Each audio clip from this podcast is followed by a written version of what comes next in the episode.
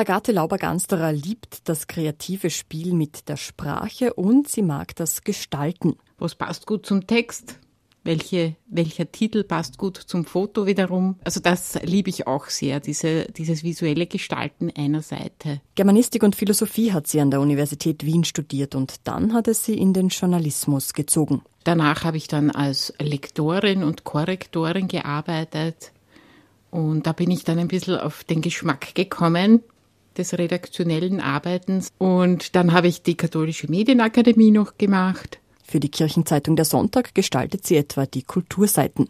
Es ist ganz interessant, wie viele Verbindungen es da gibt zwischen Kunst und Kirche, also vor allem in der bildenden Kunst. Aber auch ökologische und gesellschaftliche Themen bringt Agathe Lauber-Gansterer aufs Tapet. Und sie begibt sich für ihre Artikel durchaus auch einmal an versteckte Orte, zum Beispiel für eine Sommerserie über kirchliche Lost Places.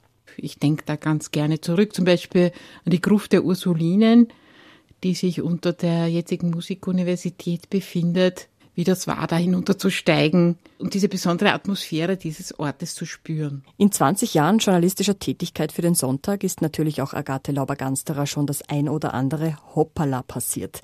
Einmal zum Beispiel hat sie aus Versehen statt des Requiems für einen Verstorbenen die Party einer Studentenverbindung angekündigt.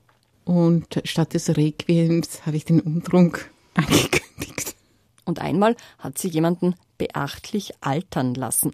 Und zwar habe ich da ein Interview gemacht mit dem Johannes Cornaro. Das ist ein äh, Priester, ich glaube, er ist jetzt im Weinviertel stationiert. Und habe dann auch ein Foto von ihm veröffentlicht. Und auf dem Foto war er mit einer Dame abgebildet. Und er hat mir vorher immer von seiner Mutter erzählt. Und ich habe irgendwie im Gehirn verschaltet gehabt, es sei die Mutter. Eigentlich aber hat es sich um die Schwester des Priesters gehandelt. Es war mir unglaublich peinlich. Erzählt Sonntag-Redakteurin Agathe Lauber-Gansterer, die nach wie vor leidenschaftlich gerne schreibt. Und auch bei ihrer Tochter hat sie schon eine Neugier für den Journalismus geweckt. Verfolgt das auch manchmal ganz interessiert oder möchte selber manchmal auch gern in der Zeitung sein.